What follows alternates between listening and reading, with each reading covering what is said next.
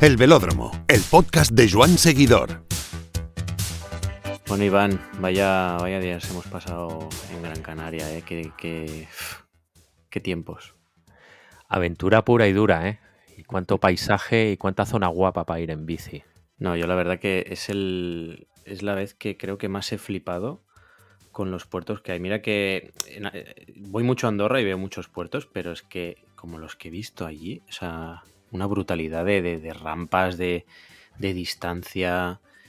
Tú lo sufriste un poco también. Yo tuve la suerte de estar en el coche, pero, pero me pareció increíble. O sea, tengo ganas ya de ir y, y de poder hacer yo bicicleta también por allí. Sin duda, sin duda. El, el sitio merece la pena, además, lo que tú dices, ¿no? Esos puertos, las rampas, la variedad. Y también, eh, como digo, la variedad. El poder ir por diferentes sitios, eh, rutas eh, de más, menos exigencia. Y ver el océano desde los 2.000 metros de altura. Eso es un privilegio. Y poder ver el Teide también, ¿eh? que tuvimos la suerte de poder ver el Teide. Ahí está, esa nos la llevamos en la memoria para siempre. Síguenos en Instagram y Twitter en arroba Joan Seguidor. Muy buenas velódromes, ¿cómo estamos? Aquí estamos de vuelta después de, como ya habéis escuchado, unos días por, por Gran Canaria.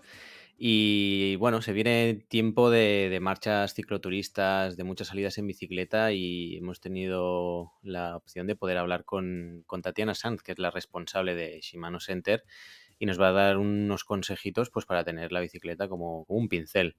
En el tema de a cuchillo eh, hablaremos sobre la encuesta que os hicimos si erais de pulsaciones, vatios o sensaciones, porque ha tenido mucha repercusión y podremos debatir bien las diferentes opciones. Hablaremos también del Giro de Italia, todo lo que está pasando estas dos semanitas.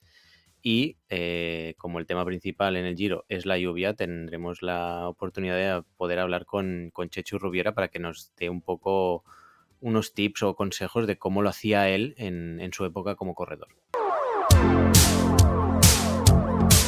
Nos encontramos, como sabéis, en una época importante para muchos ciclistas. Eh, tenemos un calendario cargado de eventos, marchas cicloturistas, en las cuales eh, muchos aficionados a la bicicleta llevan pensando hace meses con preparación, salidas, kilometraje, dietas, eh, peso y todo lo que conlleva. Sin embargo, y, y muy importante también es el cuidado de la bicicleta y todo lo que este universo conlleva, ¿no? Y para ello nos acompaña Tatiana Sanz, que es Retail Marketing Officer de Shimano, un poquito la persona que lleva todos los Shimano Center y que tiene ese contacto con el retail, con las tiendas, con los uh, mecánicos y que sabe un poco por dónde van las cosas y, y sobre todo uh, los puntos importantes para llevar la bicicleta a punto ahora que eh, vienen las citas importantes y no queremos que nada arruine el momento. Muy buenas, Tatiana. Muy buenas, ¿cómo estás? Pues eh, expectante a ver qué nos comentas, puesto que esto podríamos decir que es información de servicio, de utilidad para nuestros oyentes y sobre todo, pues bueno, eh, con libreta y boli para, para ver qué puntos podemos uh, tener o debemos tener en cuenta para que la bicicleta llegue a punto a, a esas citas que tenemos tan marcadas en el calendario. La primera opción, o bueno, la primera cuestión, Tatiana, sí que es cierto, eh, es si tú detectas que la gente es consciente de la importancia que, que, implica el mantenimiento de la bicicleta y tenerla siempre bien preparada. Pues totalmente. Yo creo que sí que estamos viviendo ahora una tendencia en la que la gente es cada vez más consciente ¿no? de que tiene que hacer un mantenimiento de la bicicleta. Y a mí eso me alegra mucho. Igual que los coches, las bicicletas necesitan un mantenimiento regular, regular, puesto que la cadena, la transmisión, los frenos, todos los componentes de nuestra bicicleta se desgastan y hay que cuidarlos, igual que ocurre con los neumáticos. Por ejemplo, da igual el tipo de bicicleta que utilices, el tipo de carrera que estés preparando, pero el cuidado debe formar parte de tu rutina, al igual que, como has dicho, la dieta, los kilometrajes, debe ser todo parte de la rutina del ciclista. ¿Tú detectas que la gente es consciente de lo importante que es este aspecto? Cada vez más, pero es verdad que todavía falta, falta un poquito de cultura de mantenimiento. ¿En qué sentido lo detectas? Sí que creo que nos gusta muchísimo salir y disfrutar de la bicicleta, pero a lo mejor nos falta pues hacer un pre-ride check, ¿no? Antes de la salida, hacer un poco pues mirar o supervisar pues ciertos elementos como pueden ser los frenos, puede ser la horquilla, puede ser la dirección. Es verdad que a lo mejor nosotros revisamos cómo está nuestra bicicleta cada seis meses, pero ¿por qué no hacerlo cada vez que salimos o cada vez que volvemos? Cuando en realidad tú lo estás utilizando y la estás desgastando. Está claro, además, eh, lo que tú bien dices, ¿no? Le dedicamos uh, un, buen porrón de horas a la bicicleta y ese ratito antes o, de la noche anterior, eh, pues no está de más intentar tenerlo todo a punto, ¿no? Eso es. Para ti, eh, Tatiana, ¿qué partes de la bicicleta son las que consideramos claves y, entre comillas, problemáticas para que el ciclista salga con seguridad? Yo lo resumiría en cuatro. Lo primero son los frenos, lo segundo diría que cables y fundas, lo tercero la transmisión y por último las cubiertas. Y esto es un poco lo que yo haría de manera más periódica, ¿no? Como he dicho antes, pues hacer ese pre-ride check, las comprobaciones rápidas, lo centraría en esos aspectos. Si tenemos que hacer nada, eh, un top 3 de cada una de las partes que nos has comentado y que tener presente, y empezamos por los frenos, ¿qué nos dirías? Vale, vamos por los frenos. Realmente aquí eh, da igual si tienes un freno de zapata, un freno de disco. Es súper importante revisar el tacto de los frenos y la eficacia de frenada antes de salir. ¿Qué dos cosas revisaría yo bien? Pues si tienes pastillas que realmente no están desgastadas y cuál es el estado del disco. Pues si realmente si está sucio, si está ovalado a lo mejor porque ha sufrido demasiado calor o incluso si los tornillos están bien apretados. Es muy importante. El disco, ya sabemos, además pierde grosor eh, con el uso y eso es otro tema que también a muchos ciclistas se les ve a primera, a primera vista. Efectivamente, y es que realmente hay que tener mucho cuidado, igual que somos conscientes de que el caseto los piñones se desgastan, también si no tenemos un buen cuidado de la cadena, el disco también se desgasta si no cuidamos las, las pastillas. El, disco es una, es una opción que además eh, está súper extendida cada vez más. Ahora mismo prácticamente estamos hablando de, hegemonía del disco, ¿no? En, todas las modalidades. Sí, ahora realmente el disco ha llegado un poco para quedarse, ¿no? Los frenos de zapata ya no se utilizan tanto, así que será de lo que hablemos casi siempre cuando hablemos de mantenimiento de frenos. Y el disco, y siguiendo y ahondando en este tema, eh, respecto a la, zapata, a la zapata, perdón, eh, ¿a ti qué, te sugiere o qué cambios o qué mejoras crees que sugiere? el disco versus la zapata. Sí. Mm, realmente a mí eh, los frenos de disco me parece que dan un mejor rendimiento en general de, que la zapata, porque son bastante más potentes y se nota, yo lo noto mucho, por ejemplo, en condiciones húmedas. Hmm. Realmente, que ese es uno de los puntos más débiles de, del freno de zapata, ¿no? Eliminas un poco los puentes y, los discos también mejoran la aerodinámica del freno. Además, eh, y este podcast y, por la idiosincrasia del cuaderno Joan Seguidor, tenemos muchos clasistas, mucha gente, más que clasistas es puristas, perdona, de, gente, de gente con, mi edad que crecimos con la zapata y la verdad es que a veces eh, encontramos gente reacia a dar ese salto. ¿Tú qué les dirías? Yo realmente ya solo les daría eh, la justificación de la durabilidad, ¿no? Es cierto que a nivel mecánico los frenos de zapata son mucho menos complejos, ¿no? Y es verdad que son un poco más románticos que los frenos de disco, pero em, la duración al final de los frenos de disco es, es mucho mayor y ya por el simple hecho de la seguridad que da una potencia mayor de frenado, yo me quedaría con frenos de disco porque para mí la seguridad eh, es lo más importante. Además, yo pues vivo en el norte de Madrid, en la sierra, ahí en invierno hay un clima muy húmedo y también pues eh, los climas un poco más extremos, ¿no? Más húmedo, más calor, también hacen que el disco de zapata sea un poco menos potente. Si la bicicleta fuera un poco, si me permites el símil, un cuerpo humano y, nos, nos, fijásemos un poco en las conexiones nerviosas, diríamos que cables y, eh, como decías antes, cables y fundas, eh, son un poquito esos nervios ¿no? que van recorriendo la bicicleta, que son en definitiva los que permiten cambiar o de, desarrollo o frenar. Aquí que tenemos que tener cuidado con cables y... Realmente esto es un mantenimiento súper sencillo. Es básicamente yo lo que haría es revisar cada poco tiempo, pues depende de las frecuencias de salida, pero bueno, yo creo que aquí todos somos muy fans de salir y de haceros en la bicicleta, así que yo lo haría una vez a la semana, más o menos revisar los cables y las fundas, pues que no se hayan desgastado, que los cables no, estén, no estén pelados, que las fundas estén estén bien, porque realmente, como tú dices, es básicamente lo que va a generar que nuestra bici tenga transmisiones nerviosas, como dices. Entonces, es, vital. No obstante, aquí estamos hablando también de, otro, de otro aspecto donde la evolución está teniendo mucho que ver. Eh, cada, tenemos cada vez más, vemos más bicicletas donde todo lo que son transmisiones, cables y demás eh, ya no están a la vista. Aquí se complica un poco para el usuario, pero también por otro lado están más protegidos. Efectivamente, efectivamente. Yo creo que tiene una ventaja no solo estética, sino una ventaja funcional. Realmente hay muchas cosas que puedes hacer fácilmente en casa, pero como tú dices, cuanto más integrados vayan los cables en el cuadro y demás, más complicado se hará un poco el trabajo. ¿no? Entonces aquí sí que es verdad que puedes contar con tu mecánico de confianza hmm. y, para que te ayude a cuidar estos aspectos. Realmente, como te digo, estéticamente eh, es una evolución muy significativa, pero también a nivel de rendimiento, porque los cables van mucho más desguardados, no le afectan tanto las condiciones climatológicas y por lo que te digo, realmente creo que es una ventaja. Damos el salto, eh, hemos hablado de de mm, frenos, hemos hablado de, los cables eh, que van uniendo y van trenzando toda la, morfología de la bicicleta y vamos a un aspecto muy importante, la transmisión, ¿verdad?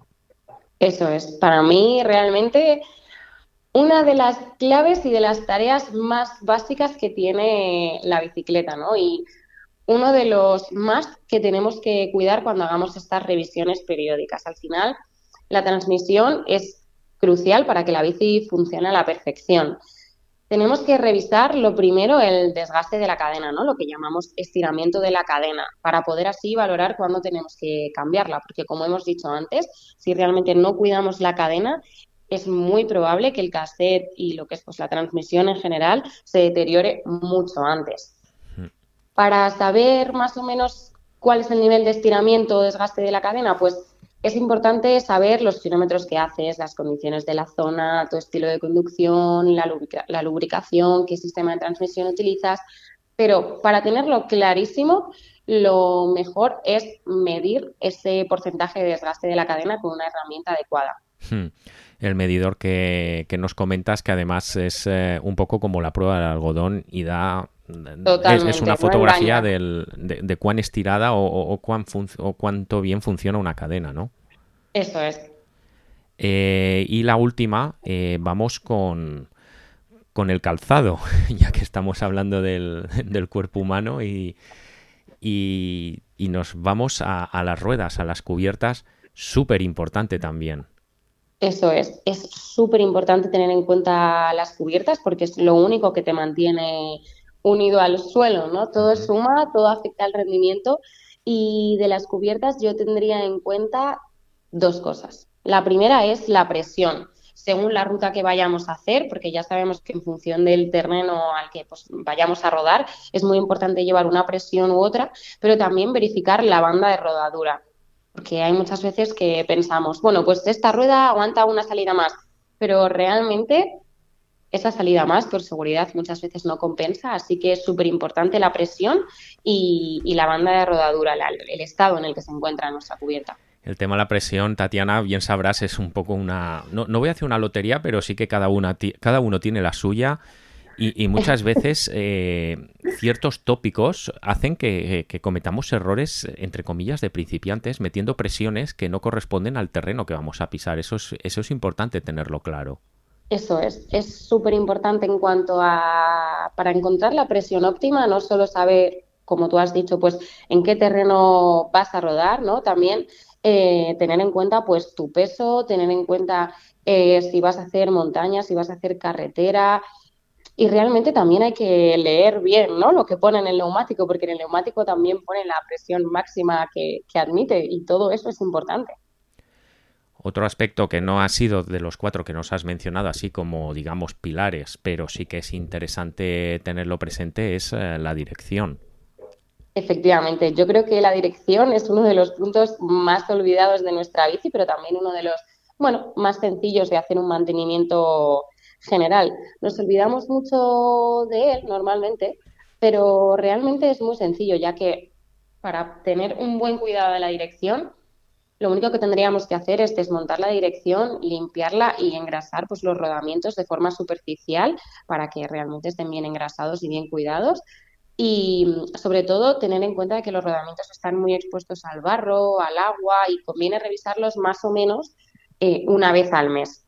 Realmente este trabajo de dirección puede ser un poco más tedioso, ¿no? Pues porque no es solo lo que es em, abrir la potencia y extraerlo todo, pero bueno, realmente lleva unos pocos minutos y también puedes contar con tu mecánico de confianza totalmente para hacer mm. este tipo de trabajos.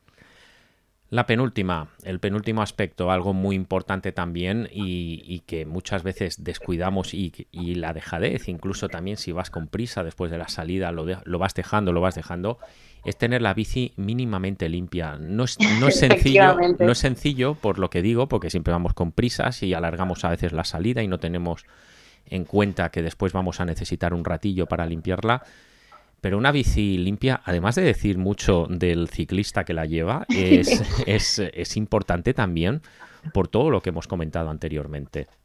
Eso es. Al final, el, el polvo, la humedad, la suciedad afectan muchísimo a los componentes de la bicicleta, mucho más de lo que nosotros nos imaginamos. Para limitar el desgaste y mejorar el funcionamiento de la bicicleta, yo recomendaría siempre hacer una limpieza rápida después de cada uso y lubricarla con aceite. Igual que he recomendado ese pre-ride check, ¿no? De esos tres minutos revisando los aspectos básicos, también recomiendo dedicarle unos tres, cinco minutos a limpiar la bici después de cada salida, aunque sea superficial, pues limpiar bien el cuadro, pero sobre todo centrarnos un poco en la transmisión, ¿no? Porque al final mantener la cadena no es solo revisar, como hemos comentado antes, pues el desgaste, ¿no? También es hacer un buen mantenimiento, una buena limpieza, una buena lubricación. Es imprescindible para alargar esos kilómetros que vamos a hacer con nuestra bicicleta. Y la guinda todo esto, y hemos estado hablando de muchas cosas que el ciclista puede hacer de forma periódica en su casa y, mm. implantar, igual que implanta otras rutinas, como decíamos, la dieta, los entrenamientos, el, el, biomecánico y otras muchas cosas. Esta pequeña rutina que tampoco es tanto rato después, antes y después de cada salida, eh, se puede complementar eh, con una figura que tú nos has mencionado varias veces y que es un poco la guinda, este pastel, que es el mecánico, alguien de confianza que tengas cerca y que para las cosas gordas y las revisiones esas que comentábamos semestrales siempre esté ahí, ¿verdad? Efectivamente, todos sabemos la importancia que tiene tener un buen mecánico profesional, por ejemplo, para nuestro coche, y por qué no tener un buen mecánico profesional también para para una bicicleta. Al final esto es básico para que las bicis funcionen siempre como el primer día. Y hay que tener, hay que encontrar esa tienda de confianza y tu mecánico de confianza para que él sea capaz de reparar o revisar todo lo que nosotros no podemos llevar a cabo, que a veces es por falta de tiempo, por falta de espacio en casa, porque no tenemos la herramienta adecuada. Al final tenemos que buscar esa figura, ¿no? Tu mecánico de confianza que, que él está formado, está perfectamente cualificado y también el mecánico de confianza es la persona que mejor te puede asesorar o aconsejar de la bicicleta, pues si quieres cambiar de pedales, de calas, de transmisión, al final es, pues como digo, la persona de confianza a la que le puedes hacer todo este tipo de preguntas. Tatiana, que me llena un folio ¿eh? con tu decálogo y la verdad es que Muchas cosas que tú has comentado, yo por ejemplo no las hacía y voy a tenerlo presente. Además que me gusta salir por terrenos bastante sucios y la bicicleta la, castigo bastante. Pues me alegro mucho porque eso lo tenemos en común y yo lo he aprendido a base de errores, a mantener la bicicleta bien limpia y sobre todo estas revisiones. Así que me alegro mucho. Muy bien, muchas gracias Tatiana. Muchas gracias a ti.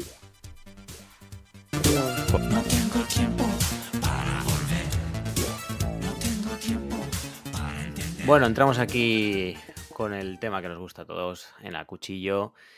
Y en este caso, pues vamos a hablar de la encuesta que os hicimos sobre pulsaciones, vatios y sensaciones. Y creo, Iván, que en Twitter ha dado, ha dado buen bombo, ¿no?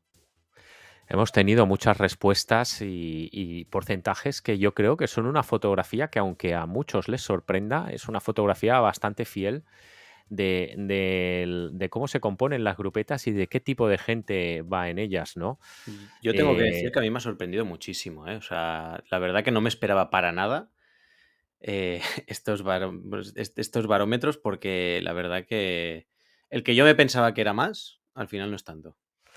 Para que veas que en la vida muchas veces lo que a nosotros nos gusta o lo que nos rodea no significa que sea lo general, ¿no? Eh, si quieres, eh, cuéntate un poquito cómo han ido esas respuestas. Pues mira, eh, para, mi, para, mi sorpresa, ha ganado con un 42% las sensaciones.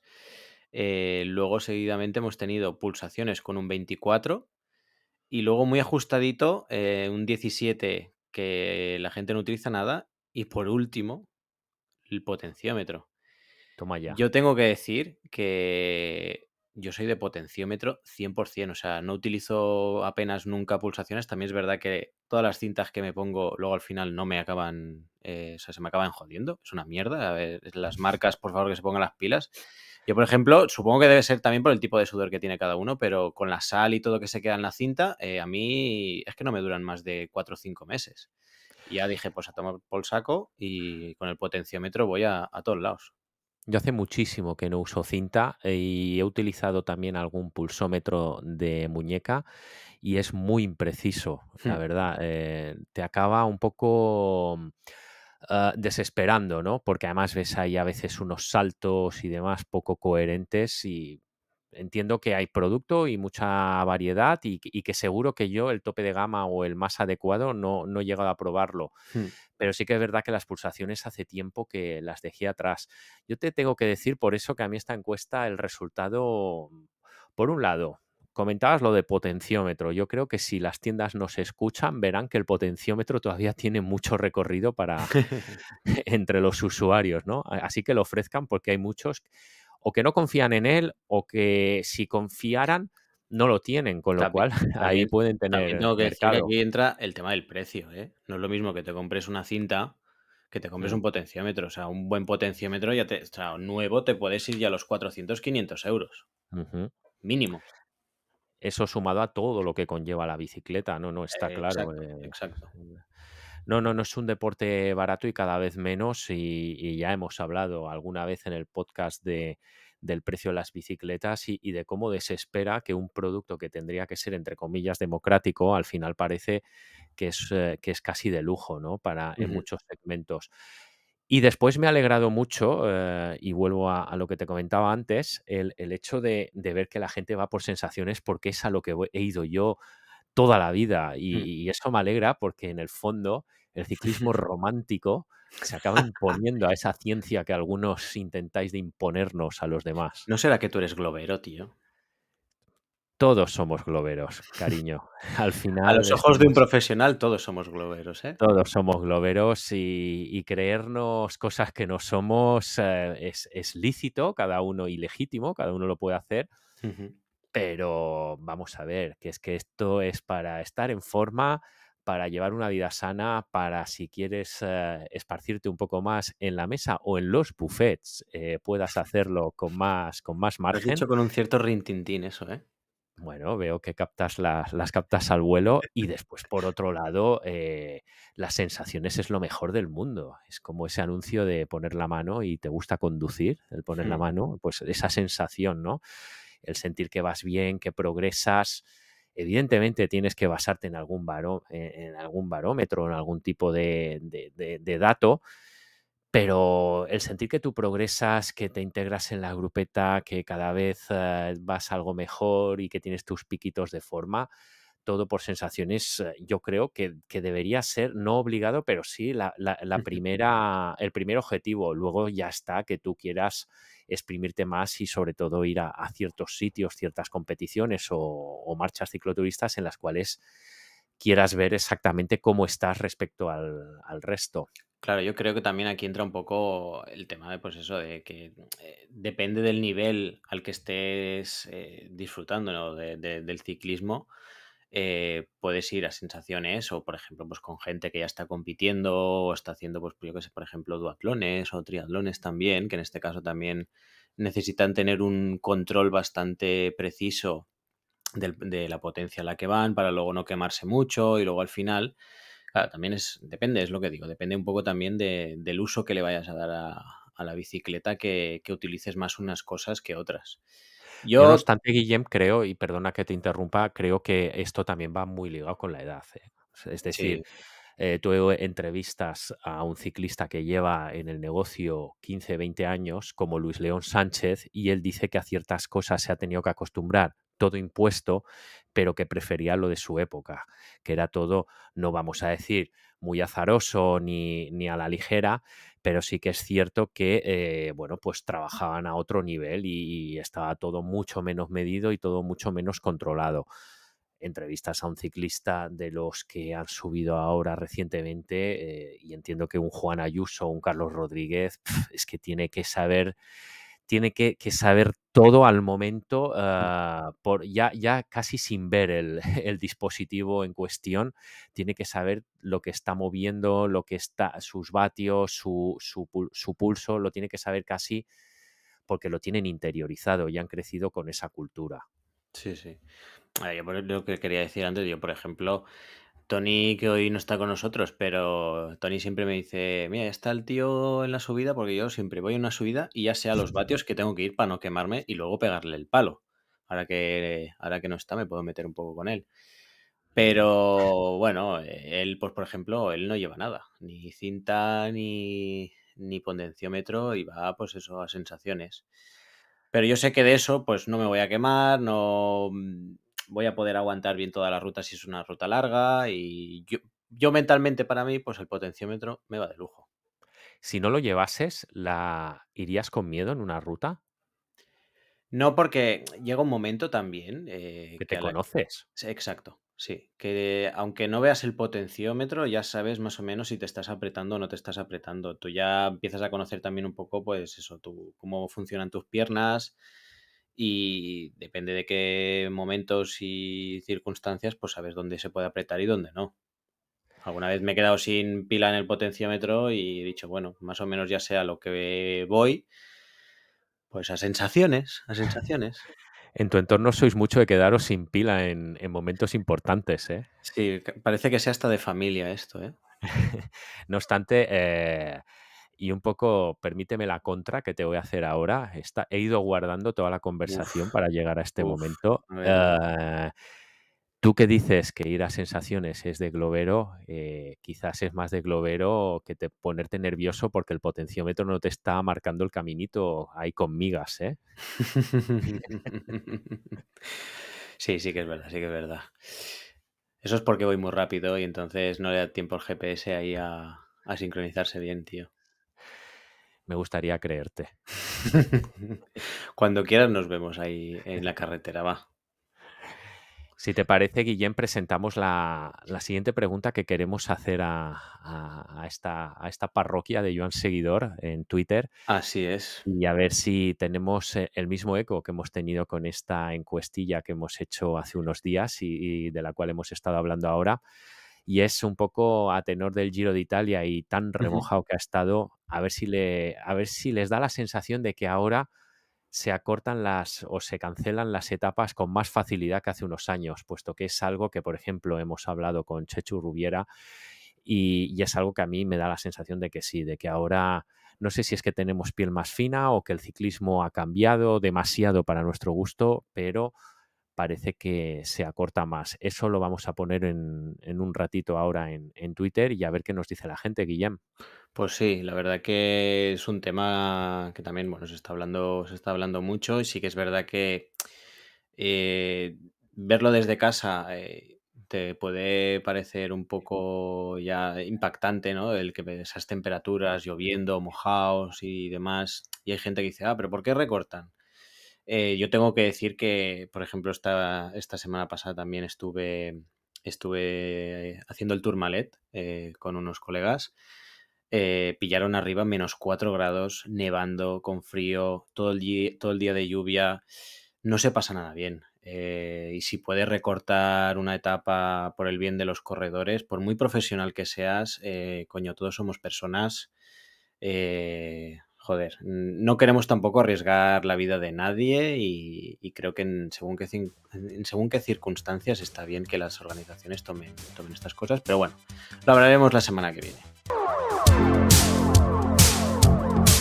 Bueno, vamos a repasar esta semanita de, ciclismo y seguimos con el Giro de Italia.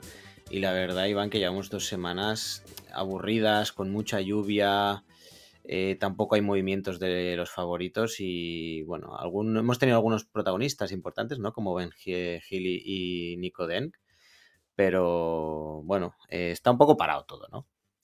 Está parado, la verdad es que parece que los organizadores eh, tienen esa ecuación de decir que una carrera igualada va a ser más bonita y yo creo que lo que está sucediendo y lo que la experiencia nos demuestra es que una carrera igualada al final acaba siendo o acaba estando más bloqueada, ¿no? Puesto que eh, si vemos, por ejemplo, la general, una S fue Renko de Benepul, un, aliciente deportivo muy potente para la carrera que al final se acabó yendo por COVID. Eh, vemos que si Roglic está muy cerca de Geraint, tanto como a 2-3 segundos, no tiene necesidad de, volverse loco varias etapas antes para intentar sacar adelante la general, no, es que al final él coge y tira tira todo al, más al final y acaba pues un poco quemando tres semanas de carrera sin que pase gran cosa y jugándoselo todo al final, ¿no? Es lo que nos toca, es el, ciclismo moderno, además eh, de que los corredores lo enfocan así, por otro lado está la lluvia que quita las ganas de, tomar riesgos y por otro lado además está el recorrido que en la segunda semana tampoco tenía grandes alicientes. Lo cierto es que este giro es un poco un círculo vicioso hmm. que nos ha conducido a esta situación de, apatía entre los grandes nombres y que nos tengamos que conformar como, con gente como la que citabas, ¿no? Eh, ben Healy y, y Nico Denz, eh, que han estado en escapadas, que han dado juego, que han dado etapas muy bonitas y finales muy emocionantes. Sí, la verdad que, bueno, también el Giro pintaba como algo súper, súper grande en esta edición y, bueno, pues eso, la verdad que está todo bastante parado. Y no sé tú, pero a mí me da la sensación, no sé, por ejemplo, de tu, gran, amigo, de tu gran amigo primo, que está como relajado en el sentido de, es que en una, en cualquier etapa de montaña pego un palo de dos minutos y ya lo tengo sentenciado. ¿No te da esa sensación? Es que sí, en cierto modo me da esa sensación porque no hay diferencias. Entonces, cuando no hay diferencias, tampoco hay necesidad de, tomar riesgos.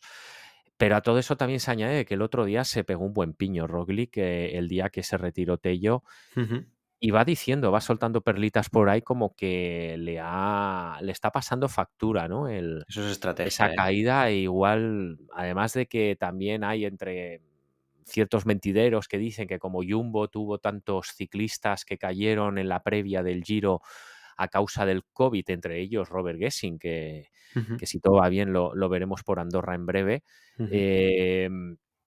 que si no fuera que Roglic también había pillado algo de ese COVID, ¿no? Y eso también ha hecho que su rendimiento al principio haya bajado. Sí que es verdad que Roglic es un tío muy, muy, muy frío, que calcula muy bien todo y no me extrañaría que intentase jugarse el Giro muy al final, aunque ojo, que a Roglic jugarse las cosas muy al final eh, le han dado grandes disgustos, como ese tour que perdió ante Pogachar justo 24 horas antes de París en una cronoescalada. Eh, no obstante, y alrededor de todo, y ya lo hemos dicho varias veces eh, durante, el, durante el programa, incluso ahora con, con Chechu lo comentaremos, Chechu Rubiera, eh, la lluvia está condicionando mucho esta carrera hmm. y quería darte este corte de voz que nos ha pasado Luis, Le, desde, Luis León Sánchez desde Italia, hablando un poquito de lo que está sucediendo con la lluvia en este giro. Hola, muy buenas, ¿cómo estamos? Eh, a ver, sí, está siendo un giro muy atípico. Eh, la verdad que durante estas dos primeras semanas, salvo tres días que hemos podido librar de, de la lluvia, pues ha sido, como te digo, un giro debajo del agua, incluso las temperaturas han sido más bajas de lo normal. Cuando subíamos un poco de, altitud, la verdad que, que, pasamos muchísimo frío y como te digo, eh, se han vivido momentos duros de, pasar mucho frío, de pasar eh, muchas calamidades. y bueno, eh, esperemos que la última semana cambie un poco la meteorología. Sabemos que, se han vivido momentos en, Italia incluso de muertes por, el tema de tanta, tanta lluvia y ha sido un poco un poco raro ¿no? este, este giro, como te digo. Para mí individualmente ha sido muy duro por el sentido de que a mí la, la lluvia y el frío me afecta mucho. Vivo en una región donde no llueve casi, casi nada, por desgracia, para, para todo. Y lo paso muy mal. Incluso la, la etapa aquella tan famosa de, del martes, de este martes, del martes pasado, incluso me, hubiese ido casi, me faltó poco para irme para, para casa, ¿no? Un frío inaguantable que, que, que, sucedió. Y como te digo, está siendo un giro incluso raro también para, para, verlo por la tele, porque muchas bajas por enfermedad, el famoso COVID, no COVID, ya no saben si es COVID, si es gripe, si es eh, enfermedad del propio, de la propia lluvia, del propio frío que estamos pasando aquí y hasta este punto. Esperemos que esta semana pues mejore un poco todo, la meteorología, la forma de correr de, muchos equipos. Sabemos que incluso hay que eh, corredores de la general que, han estado también malos y como te digo, a ver si podemos cambiar un poco esta última semana. Un abrazo y hasta luego. Ahí lo tienes, Guillem. El, pobrecillo lo ha pasado mal. Es que siendo murciano, donde casi no llueve, en medio de, ese... De, esas condiciones eh, de lluvia, frío, esos descensos, tiene que ser un infierno, ¿no? Es lo que decías antes de, la gente con la que estuviste en el Tourmalet, eh, a menos cuatro, es, tiene que ser insoportable, la verdad. O sea, te digo que yo que iba en coche y obviamente, pues por ejemplo, cuando llegaron arriba del Tourmalet, yo estaba fuera, pues para que se quitaran, se cambiaran ropa, iban muy mojados, había mucho frío, viento, nieve si yo estaba pasando frío sin estar mojado y lo estaba pasando mal, o sea, eh, ellos, eh, joder, o sea, es que me, hubo, hubo dos personas que los tuve que meter en el coche y, bajarlos unos cuantos kilómetros hasta que entraron en calor porque es que eran incapaces de incluso frenar. Entonces, aquí es el tema de, pues de, la, la propia seguridad, ¿no? De, de, un ciclista, de joder, si estás en pleno descenso eh, con estas condiciones eh, es que pones en riesgo tu vida y también la de los demás, porque te caes tú en un pelotón y ya hemos visto las hostias que se forman, ¿no? Entonces, pues, pues bueno, hay que ir con cuidado en estas etapas y bueno, eh, los organizadores, pues ahí sí que es verdad que se les critica mucho, pero yo siempre soy de los que digo que vale más prevenir que curar. Hmm. En este caso, el Giro de Italia ha, recortado, lleva ya unos años recortando, pero ¿sabes qué sucede, Guillén? Que no hay un criterio fijo en todo esto. Eh, pasa que todo es muy improvisado. Eh, Chechu nos lo comenta además, es que al final también es muy complicado no improvisar, puesto que eh, las condiciones meteorológicas cambian de un momento a otro radicalmente y te enganchan los ciclistas y, te engancha una nevada cuando igual tú no tenías ningún tipo de indicio de que iba a nevar. Exacto. claro, al final es, complicado, pero eh, sucede que es que el ciclismo siempre ha sido así, ¿no? Y ya sé que, bueno, pues estoy con esa, e, esa forma de hablar de abuelo cebolleta, de decir es que como las cosas siempre se hicieron así, hay que mantenerlas. Eres un abuelo cebolleta gracias, yo también te quiero. No obstante, eh, sí que es verdad que si abusamos mucho de las cancelaciones, de los recortes y de las modificaciones de etapa, uff, ojo porque el ciclismo pierde uno de sus grandes atractivos, que es, entre comillas, esa épica, ¿no? Y eso que se vende... Esto, no estamos hablando de hacer las animaladas de hace unos años cuando subieron, por ejemplo, el Gavia en el 87 prácticamente con gafas de esquí porque es que no se veía eh, nada y, llegaron todos fatal a meta. Pero entre aquello y algunas decisiones que estamos viendo ahora, mm, chirría. ¿Estás hablando de que se han vuelto un poco pejigueras en eso? La gente se está mosqueando, eh, los aficionados se están mosqueando. Yo no sé si pejigueros o no, pero sí que es verdad que a veces da esa sensación de que se cancela con mucha facilidad, ¿no? Y de ahí la pregunta que queremos hacerle a la gente hay entre condiciones extremas y, condiciones manejables, hay una escala de grises que muchas veces da la sensación de que se agarran a cualquier clavo ardiendo. Y otra circunstancia, y es que sí, cierto, ah, el frío eh, es malo para todo el mundo, pero no a todos les perjudica igual.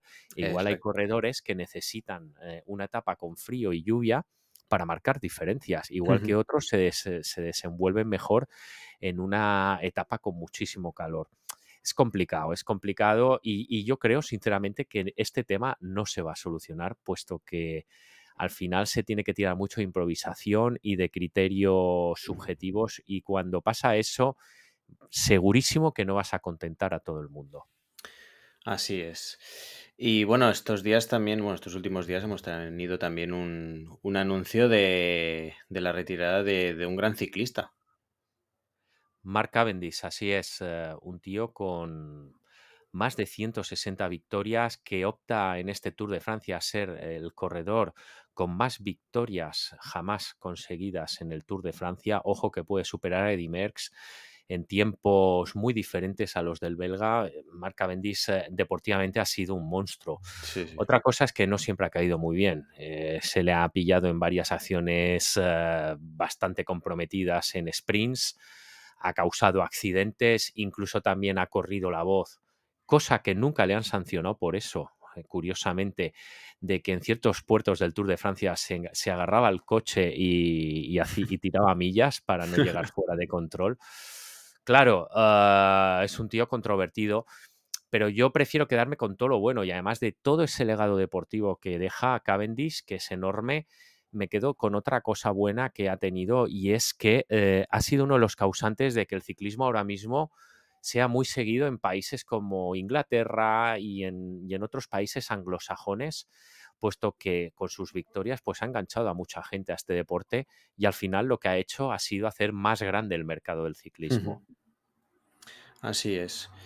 Pues nada, dejamos aquí por zanjado este, esta sección de actualidad y la semana que viene a ver cómo acaba, acaba este giro. Síguenos en Instagram y Twitter en arroba Joan Seguidor. Pues a raíz de este giro tan remojado que estamos viviendo, donde prácticamente, como nos comentó Luis León Sánchez, ha llovido prácticamente todos los días, menos dos o tres durante las dos primeras semanas, Queríamos saber un poco la intrahistoria y cómo se vive dentro del pelotón y el ciclista a nivel pues personal y humano. Momentos pues realmente complicados, de lluvia, de muchas horas de remojo, de frío que te invade, de ropa que pues da para lo que da a partir de ciertas horas. Y habíamos pensado en un hombre que siempre se, mm, se midió o, actuó muy bien en, condiciones adversas, eh, Chechu Rubiera, que años atrás recuerdo incluso una victoria en el Giro de Italia tras un día infernal de lluvia de kilómetros y que desde luego pues eh, como hace un par de semanas hablamos con él sobre bicicletas pues esta vez le hablamos sobre competir muy mojado ¿qué tal Chechu? Hola ¿qué tal? pues encantado gracias por, por, recordaros de mí eh, genial sin duda nos teníamos que acordar de ti porque bueno, eh, la, memoria no nos falla y, nos acordábamos de, lo bien que te iban este tipo de días, ¿verdad? Sí, la verdad es que respondía mucho mejor. Físicamente eh, notaba una diferencia importante. Probablemente también no fuese la única razón. El, hecho de encontrarme eh, bien, pues era una de, ellas, pero también la habilidad que probablemente había desarrollado, pues gracias a, a, los entrenamientos y a vivir en el norte, en una zona en Asturias en la que todos sabéis que que llueve con bastante frecuencia o llovía con bastante frecuencia, que el cambio climático también está afectando a la climatología, lógicamente, en el norte, pero el hecho de estar eh, pues acostumbrado seguramente a, entrenar con lluvia y, de que físicamente rendía mucho mejor por problemas de alergia, que entiendo que mucha gente también eh, notará lo mismo ahora que cada vez hay más alérgicos, eh, cuando llueve y, el aire está más limpio y los los alergenos, el polen y el polvo, todos los, elementos que a veces nos influyen en, esos problemas de asma, problemas respiratorios, pues eh, con un aire más limpio, lógicamente también se, se, convierte pues en, un mejor rendimiento. Entonces, todo eso unido pues hacía que eh, me desenvolviese mejor que otros. Te ha tocado tragar mucha lluvia y mal tiempo en tus años de entrenamiento en Asturias desde bien pequeñito, ¿verdad? Sí, sí. bueno, como sabéis, el, tiempo está cambiando, pero eh, yo recuerdo pues hacer muchísimos entrenamientos lloviendo y también muchísimas competiciones, no solo en Asturias, sino también en la etapa de amateur, en, eh, por ejemplo, pues en el Banesto, donde era habitual aquí es carreras que siguen siendo referencia a nivel nacional, tipo Valenciaga, eh, o todas las que hay en, el País Vasco en, los primeros meses del año, pues eh, no era nada difícil que, muchas de ellas se desarrollasen con lluvia. Entonces, eso hace también que, bueno, pues que los corredores del norte pues estemos quizás más familiarizados y tengamos unas habilidades que, que somos capaces de desarrollar, pues porque es el medio en el que nos desenvolvemos y eso en comparación a otros corredores que están pues vienen de otras zonas del sur o de otros países incluso en los que eh, la lluvia no es, un factor que determine mucho los entrenamientos y la competición pues eh, marcaba una pequeña diferencia. Y sobre todo también a, nivel físico lo que te comentaba el rendimiento yo notaba una barbaridad el hecho de poder ventilar bien y ver que, cada bocanada de aire parece que iba directamente a los músculos y que la oxigenación en los músculos era muchísimo mejor eh, cuando el aire estaba limpio y llovía que cuando había pues esos ese polen o ese polvo en la carretera que, mermaba mucho la, capacidad de, oxigenación.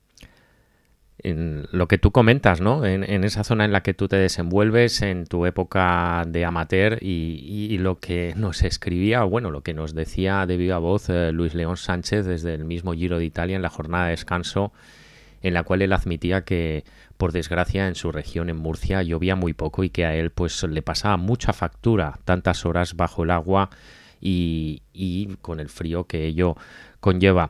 No obstante, Chechu, eh, sí que me gustaría preguntarte, y en tu época supongo que sería igual que ahora, em, cuando amanece una cuando amanece una etapa y ves que va a haber complicaciones en tanto en cuanto la lluvia, el frío y las condiciones se vuelven tan extremas, entiendo que hay una negociación en el pelotón y generalmente eh, yo siempre casi oigo a la gente que no le va bien, es decir, la gente que trata pues o de recortar o incluso de cancelar la etapa, pero la gente como tú, la gente que esas condiciones le va bien, es, es sois más difíciles de oír, quizá también porque sois menos, ¿no?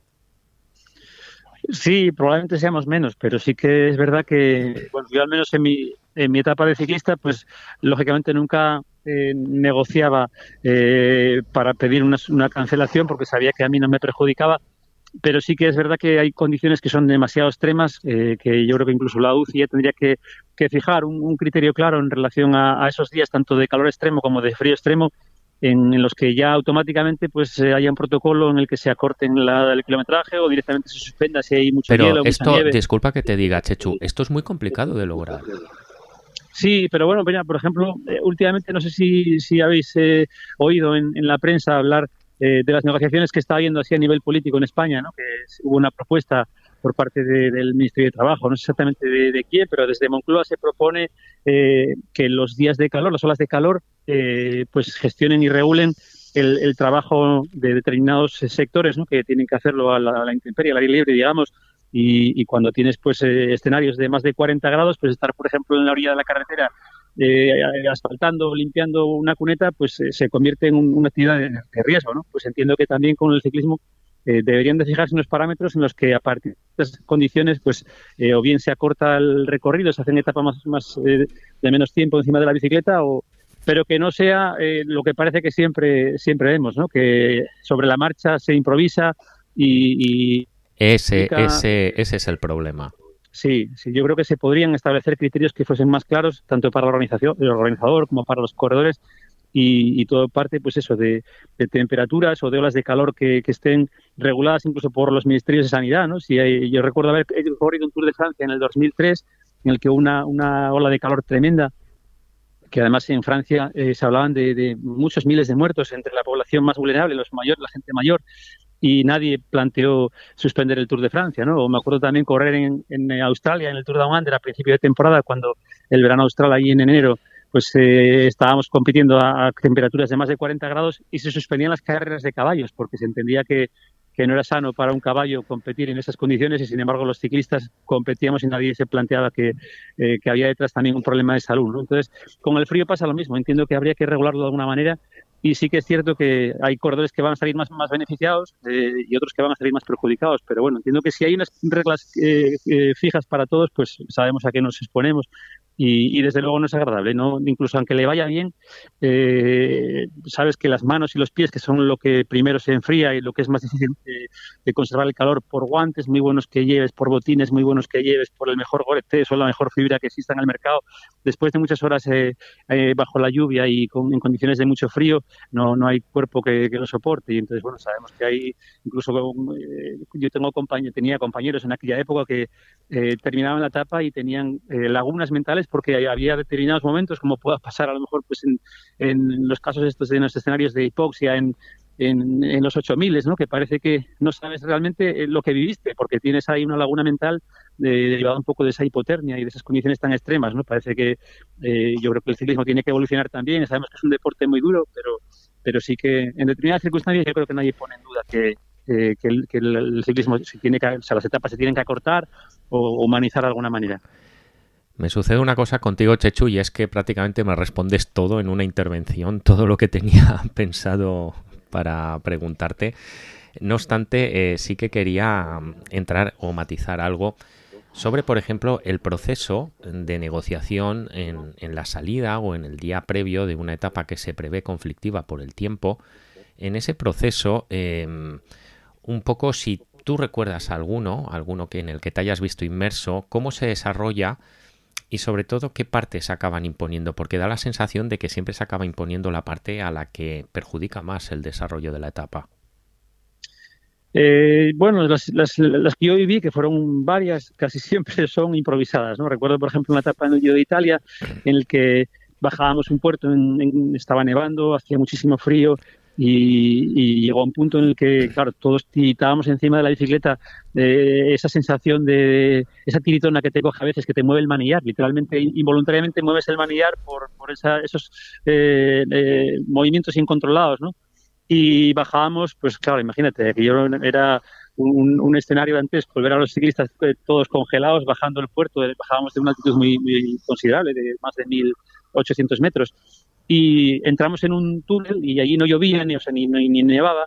Y entonces sin, sin, que nadie lo hubiese planteado nos paramos allí todos. Y estuvimos parados eh, apoyados a la bicicleta intentando también eh, tirar de bolsa de agua la típica bolsa de agua que llevamos en los coches para abrigarnos. Y entonces ahí fue donde surgió un poco la conversación de decir oye vamos por lo menos a intentar neutralizar una parte y, y es todo como muy improvisado siempre. Otro año también en una vuelta, en etapa de la Vuelta a España en Barcelona que eh, la lluvia, no estaba frío aquel día, pero sí que la lluvia eh, convirtió la, carretera en una pista de patinaje y había caídas en todas las esquinas, entonces paramos un poco eh, para intentar negociar una, una, salida en la que, lógicamente, la gente que estaba sobre todo disputando la general, pues no se viese involucrada en una caída que diese al traste pues con, con, todas las ilusiones de una Vuelta a España, pues en, un terreno en el que era prácticamente difícil no caerse, ¿no?